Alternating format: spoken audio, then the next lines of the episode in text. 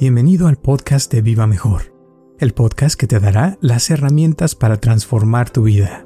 Fíjate, con esto me acordaste ahorita de, de una cosa que escuché de, de un, un, psicólogo que se, se dedicó a, investigar qué sucedía cuando ocurrían cosas que nunca habían sucedido. Entonces, Ajá. por ejemplo, lo del que se fueron a la luna en 1960 y algo, uh -huh. y que cómo fue eso, o sea, qué es, cómo estuvo todo el rollo.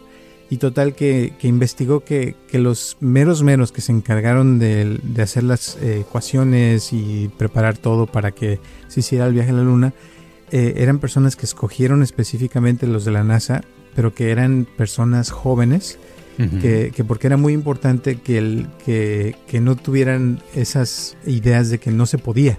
O sea, de Ajá. que tenían que tener esa ingenuidad de que pues sí se puede, ¿no? O sea, ¿por qué no? Uh -huh.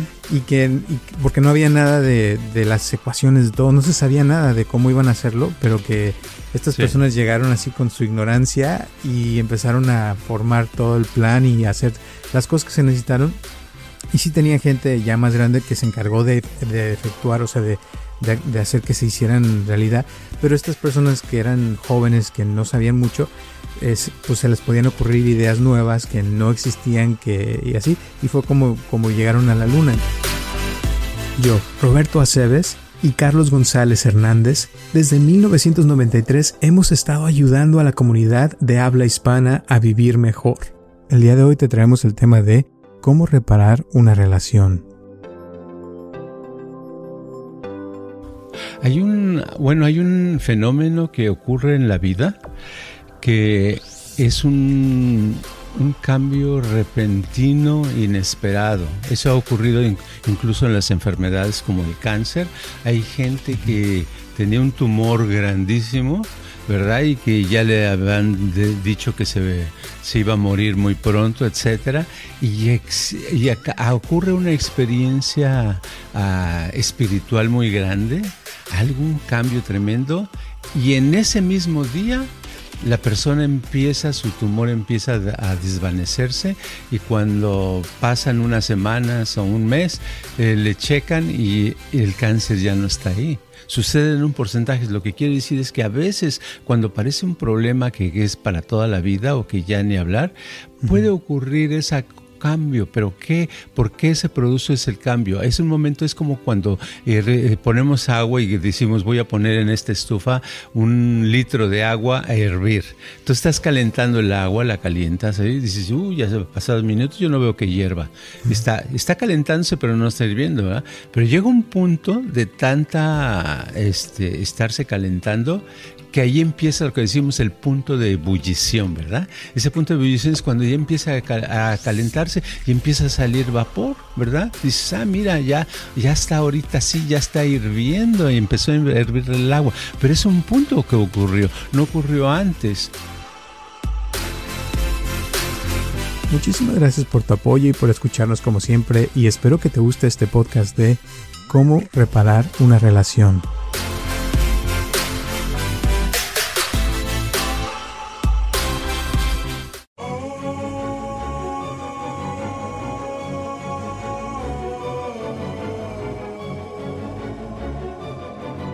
Hola a todos, les habla Roberto Aceves y estamos comenzando un episodio más de Viva Mejor y tengo aquí a mi lado a Carlos González. ¿Cómo estás, Carlos? Ah, pues estoy listo para que hagamos un podcast que a la gente le sirva, le entretenga y le dé buenos resultados. Perfecto, me parece bien igualmente. tengo, fíjate que me habló una persona hace el otro día de repente, que Ajá. es una persona que habla con mi papá, pero que nos escucha, yo nunca había hablado con esta persona. Y, y, dice primero que le encanta el podcast, que muchísimas gracias, que le ha cambiado su vida y que muchísimas gracias por hacerlo cada semana. Sí. Y me estaba preguntando que dice que tenía un problema que le gustaría que tratáramos al aire. Y lo apunté para que no se me olvidara porque andaba en Ajá. México y acá se, me, se sí. me olvida después, ¿no? Bueno, decía que, dice, mi hermana es muy chismosa, dice, y nos dice muchas mentiras y no sabemos qué hacer con ella. Dice, acaba de tener un bebé y no se sabe de quién es el papá porque se mete con muchos hombres.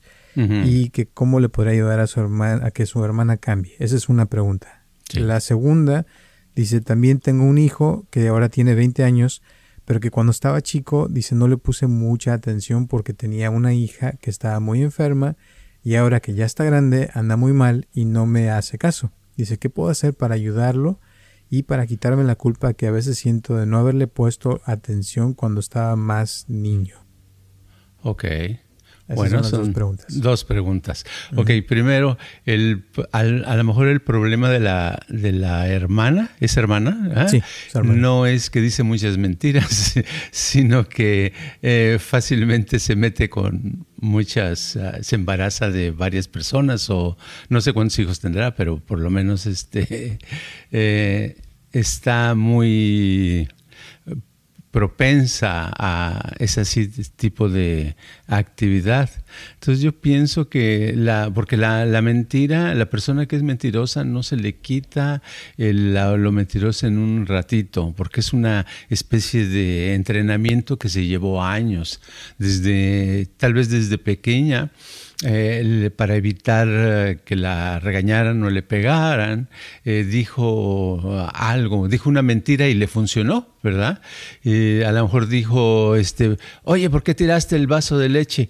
Y dijo, no, yo no lo tiré, sino que el aire lo tiró. Ah, bueno, está bien, ¿verdad? Y si se la aceptaron, dijo, ay, qué padre, entonces las mentiras funcionan. Entonces, conforme pasa el tiempo, la persona, eh, ese niña o niño, va viendo que le funciona y lo empieza a usar, porque casi siempre usamos lo que nos funciona.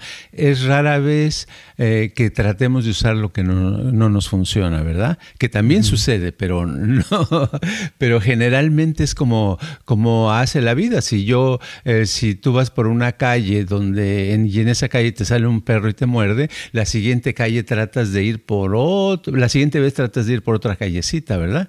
Entonces, esa persona que es mentirosa, la única manera es de, yo pienso que se necesitaría por empezar a aceptarle lo que diga sin contradecirle, sin decirle que es mentira, etcétera, pero este, eh, dándole a entender que si, si dice que, que, lo padre es que siempre que diga la verdad, este, será bien aceptada, ¿verdad? Sea lo que sea, que no se preocupe por eso, ¿verdad? No esperen que de pronto les diga quién, de quién es el, quién es el papá, ¿verdad? no, Armonía, ¿sabe? ah, no, sí, exacto. ¿Quién, ¿Quién fue? No me acuerdo de esa vez que pasó. Esa semana estuve muy ocupada. Eso sí. Ok. Y Pero ahora, volviendo a ese, con ese antes de terminar, eh, como dice que también es muy chismosa, la gente chismosa también tiende a exagerar las cosas, ¿no? Que ve algo. Y me ha pasado mucho, fíjate, con gente, sobre todo de la familia que a veces eh, voy y platicamos, eh, ahora que fui a México estuve platicando con varias personas y, de repente te dicen cosas, oye, ya supiste de esto y ya te dicen una historia bien grande y les digo, oye, pero creo que yo fui el que te dijo de eso, ¿no? Y ya me la estás cambiando, ya me la agregaste y a veces le agregan 10 veces más lo que fue y, y, dices, ¿de dónde sale? O sea, es como que su mente absorbe y como que le da, hasta se les hace agua a la boca de platicarte así algo más exagerado de lo que fue. Y yo pienso que así es la gente chismosa, ¿no? Que le gusta agregarle crema a los tacos como para, para, que sea más sabroso.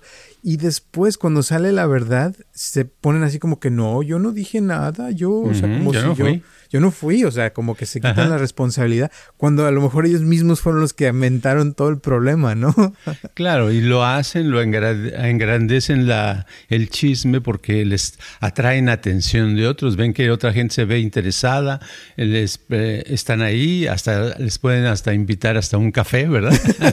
sí, pues al chisme. Entonces les conviene, claro, entonces ese chisme se hace y se, se va, va creciendo y se hace muy interesante, ¿verdad?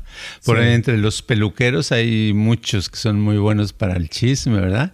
Tú quieres enterarte de lo que pasa en una colonia. Ahora no sé, pero antes en, en, México, en las peluquerías, iba uno, o los salones de belleza iban las mujeres, eh, eh, se enteraban de cómo estaba el vecindario, ¿verdad? Todo el mundo se enteraba de todo. Era parte de la actividad. Ahora te voy a decir, el chismógrafo se le llama Facebook. Estaba yo estaba platicando con un tío y, me dice, oye, ¿ya supiste qué le pasó a, una prima que tengo que está enferma? Le digo, no, a ver, cuéntame. Ah, espérame. Y agarra el teléfono y hasta se le hace la... Se estira acá, empieza a buscar a mi prima en el Facebook, ¿no? Entonces ya saca la foto y mira, ¿ya viste cómo ¿cómo le fue? O sea, y a veces mi prima ni cuenta, ¿verdad? Pero como ponen ahí las publicaciones, pues todo el mundo se entera y es por eso que Facebook tiene tanto, tanta eh, pegue, ¿no? O sea, porque a la gente le encanta el chisme, pues, la verdad. Sí, es parte, es parte, es por eso las, las noticias entre más exageradas son mejores, eh, venden más, ¿verdad? Exacto. Entonces, ¿qué sería lo mejor para tratar a alguien así chismoso o chismosa? Ay, lo mejor es de no verlos y alejarse. sí, los, chismosos uh, de eso viven, eso es lo que les, les da su personalidad, es lo que los hace... Eh, comunicativos. Tal vez si les quitan el chisme, eh, se vuelven personas que no, no son interesantes, entonces a lo mejor la gente no se acerca a ellos porque es lo que los atraían. Se han dado cuenta que con el chisme han atraído gente que les pone atención, a lo mejor se quitan eso. Y no, la otra manera es que se aprendieran algo de conversar, hablar de algo que fuera tan interesante, tan eh, emotivo para los demás que los motivara. Entonces sí, ya no tendrían que ser chismosos, pero pues eh, están en el chisme. La gente tiende a ser, eh, no se vuelven chismosos de un día para otro, casi siempre son desde conforme van creciendo. San, tú ves, yo, yo me acuerdo en la escuela, había niños que eran chismosos ya y otros que no, ¿verdad? Ajá. Sí. Y curiosamente ahorita me acordaste de cuando era niño también de que jugaba uno a veces al teléfono, ¿no? Que, que se estaba uno como en una hilera y alguien decía una idea o un pensamiento y ya se pasaba al siguiente, al siguiente. Y cuando llegaba al final de la cola, el último que escuchaba ya oía, en vez de eh, chicle, oía este teléfono o otra cosa. O sea, como que nada que ver con lo que dijeron al principio. Entonces, como, como ese juego es como te enseña cómo va cambiando la comunicación y se va alterando y ya cuando llega a tus ojos, a tus oídos, ya no es lo mismo, ya cambió todo. Y así es con los chismes, ¿no? Sí, se van alterando, cada quien le va dando su forma. Y los humanos, una de nuestras características que tenemos es que no podemos eh, tener las cosas exactamente igual, ¿verdad? Sino no somos como las copias. Si en una copiadora le pones una hoja, te saca algo parecido, muy parecido a lo que es 99.99%. pero eh, los humanos no, nos sacamos una copia de algo, ya sea mental o de algo que nos dijeron, algo que vieron, y a veces cambia, eh, se vuelve 50% o 30% o 20% del original y lo demás es algo inventado completamente, ¿no? Y hay gente que, como dije hace rato, que, que, te inventa más, o sea, le agrega más.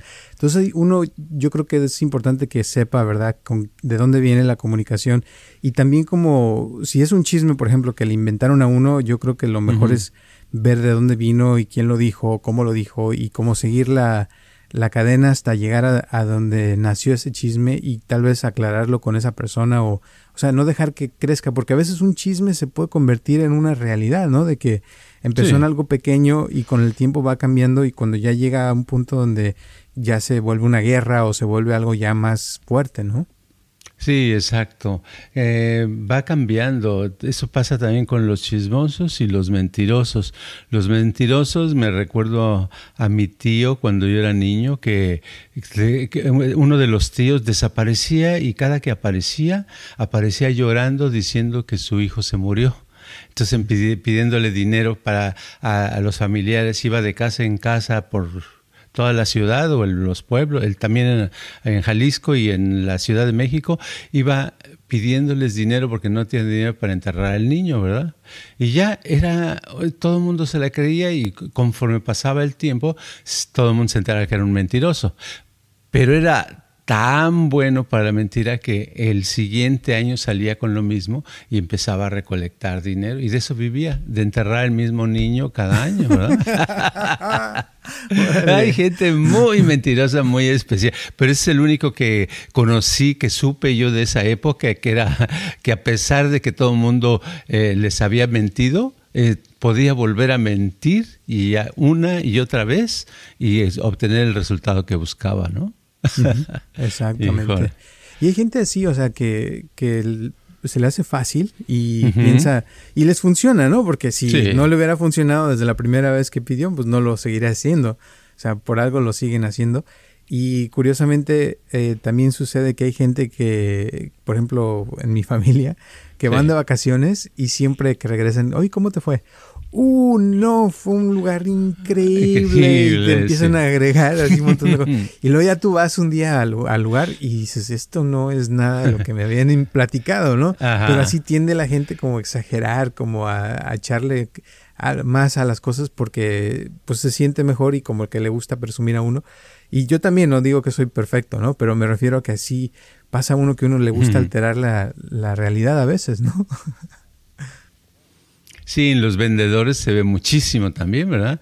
Te venden todo, los vendedores de carros tienen esa esa cosa en especial que te pueden vender la, eh, los frenos, tienes frenos nuevos y te, una vez me, vendieron para un carro un seguro para los frenos, porque ese carro tiene unos frenos que parecen papelito, en cualquier momento se desbarata. Un carro nuevo, ¿no? Eh, pero es, es importantísimo. No, no, no, no. no.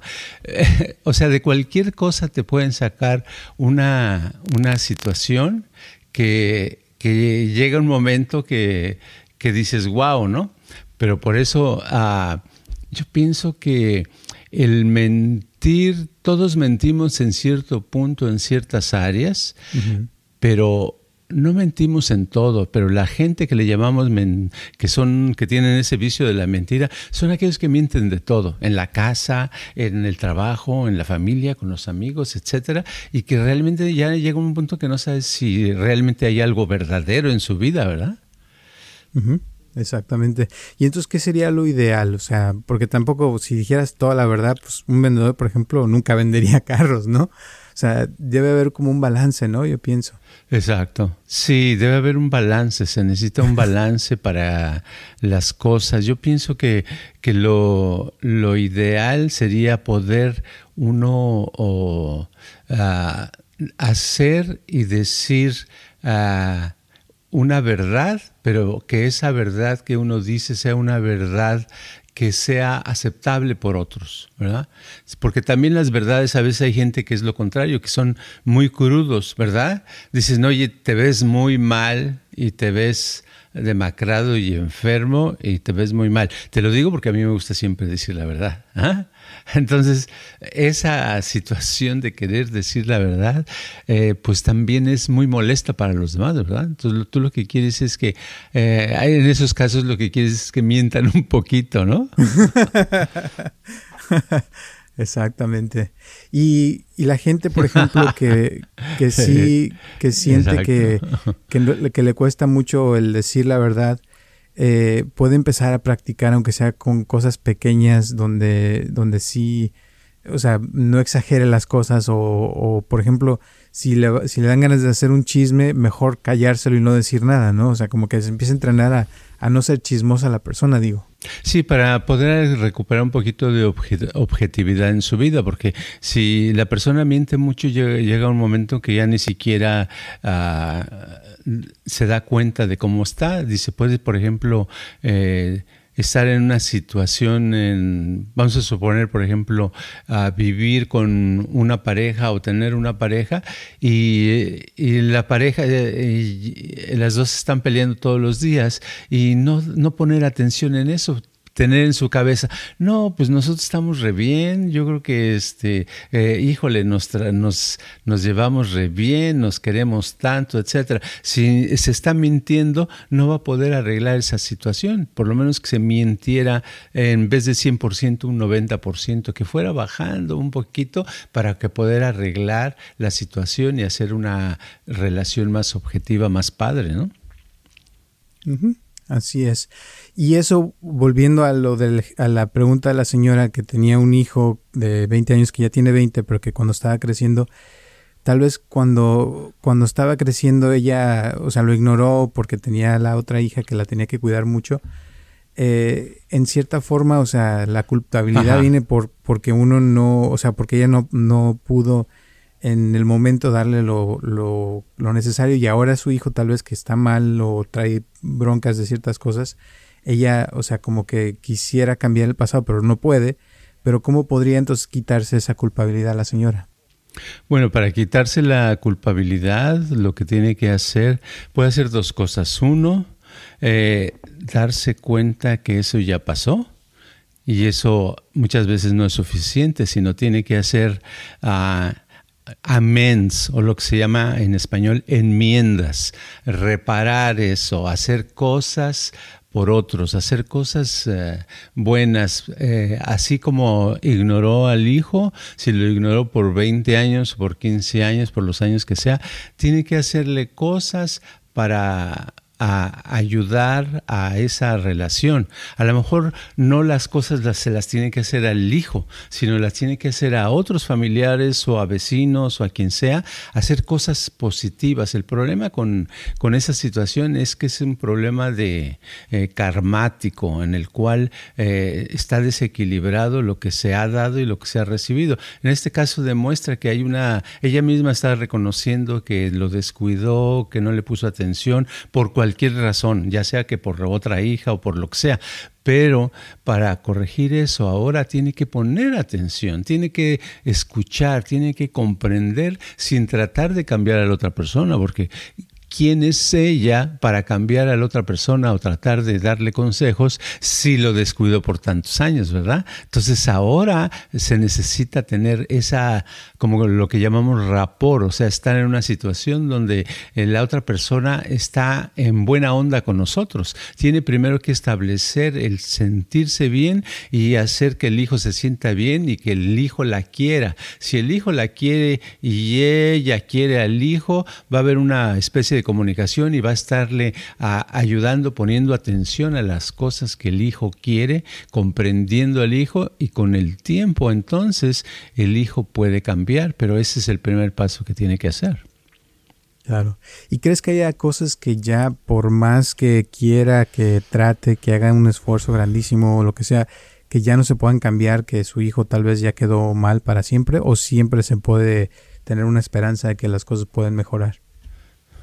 Hay un, bueno, hay un fenómeno que ocurre en la vida que es un, un cambio repentino, inesperado. Eso ha ocurrido incluso en las enfermedades como el cáncer. Hay gente que tenía un tumor grandísimo, ¿verdad? Y que ya le habían dicho que se, se, iba a morir muy pronto, etcétera.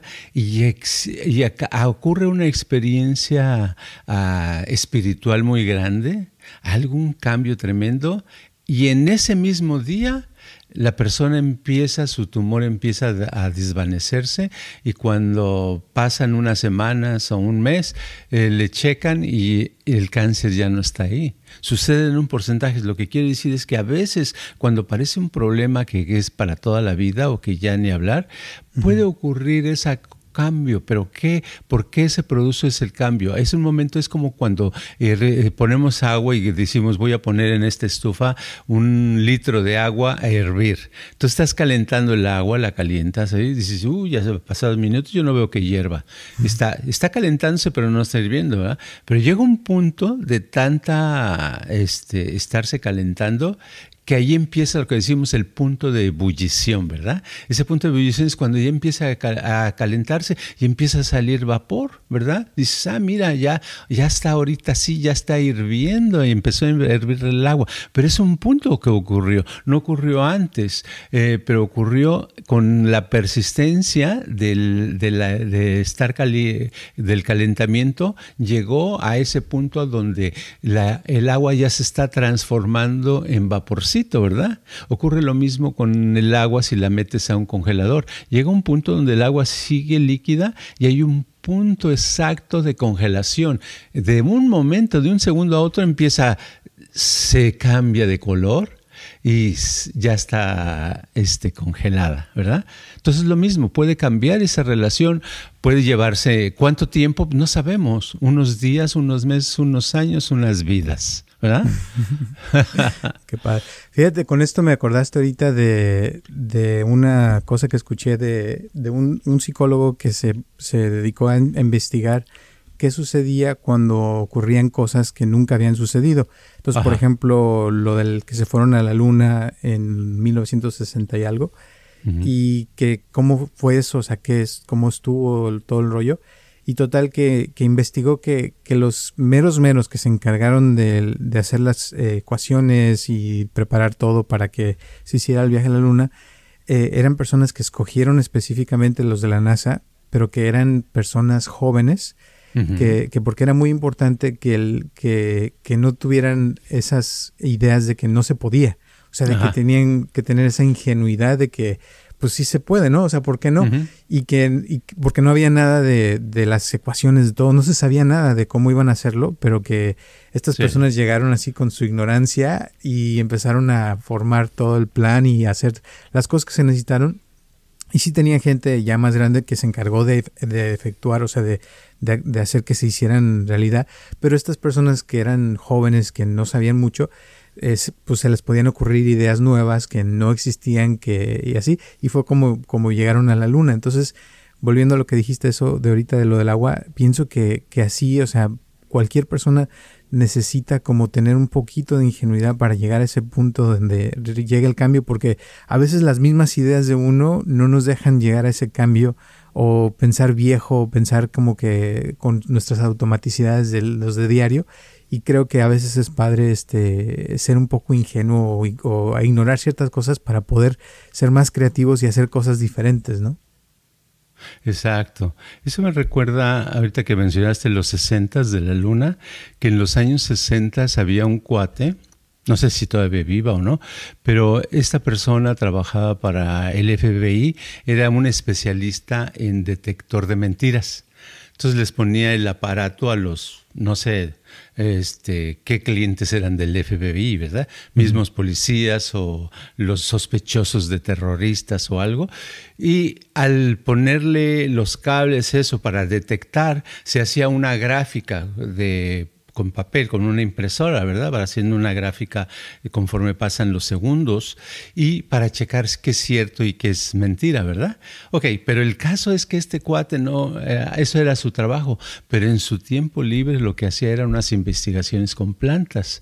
Entonces en las plantas él conectó, conectaba con unos con los cables de un, aparato que tenía que es un GSR que quiere decir un, un galvanic eh, Skin Response es un aparato que detecta, por decir algo, el tipo, la cantidad de estrés, ¿verdad?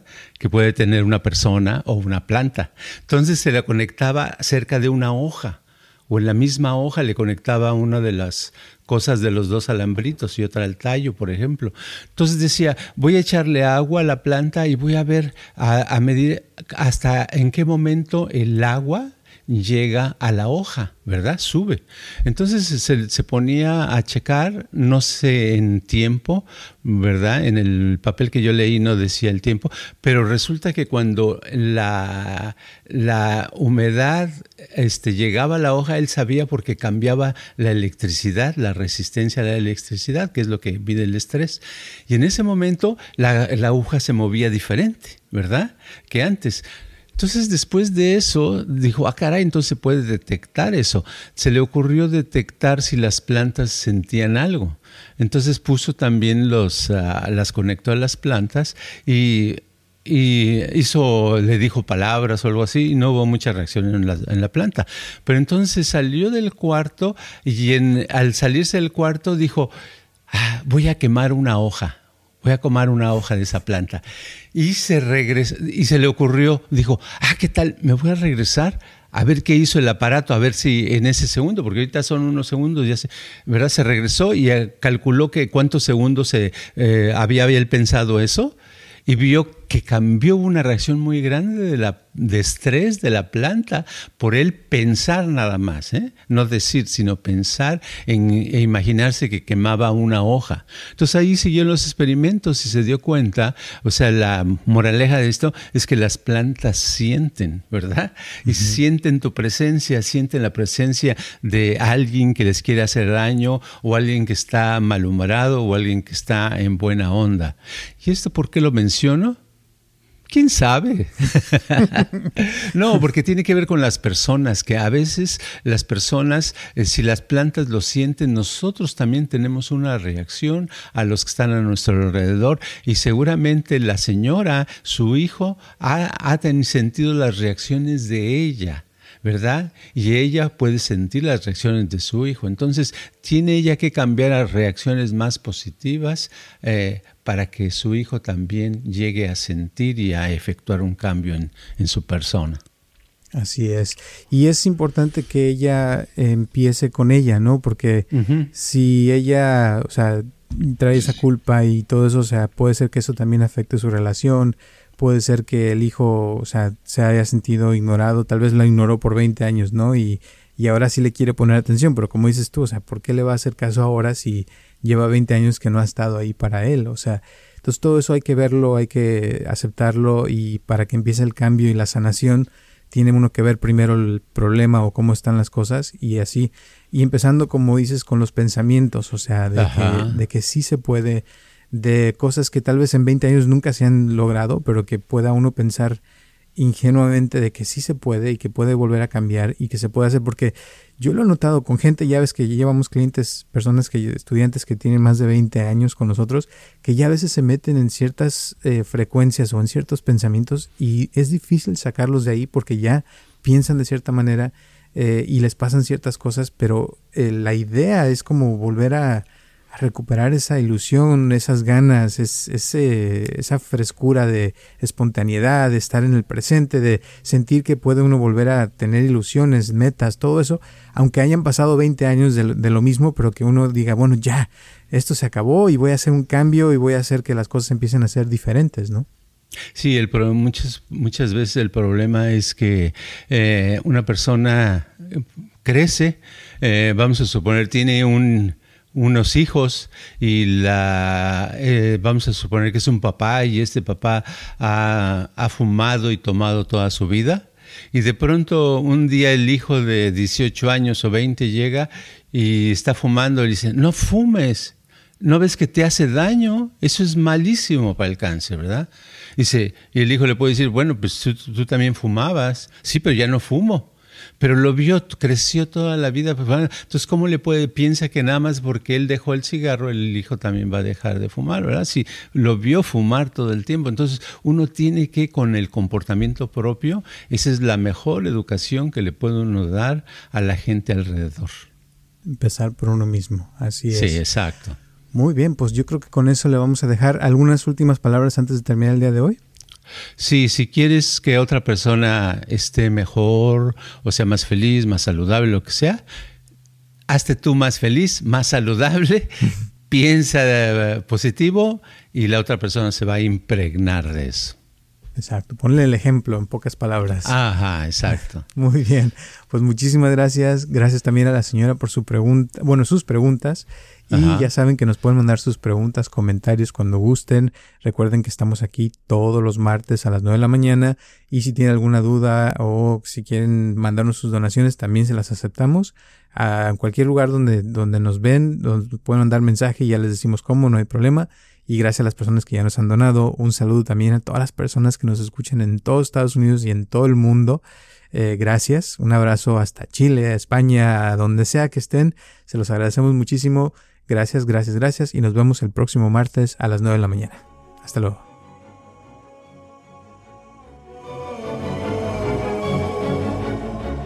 Este podcast está patrocinado por Viva Mejor. Ayúdanos a compartirlo con tus amistades para que crezca esta comunidad y si te interesa donar algo para que este podcast continúe o si tienes algún problema o pregunta que te gustaría resolver, por favor comunícate al área 714-328-4661 o mándanos un correo electrónico a vivamejorx3000 gmail.com.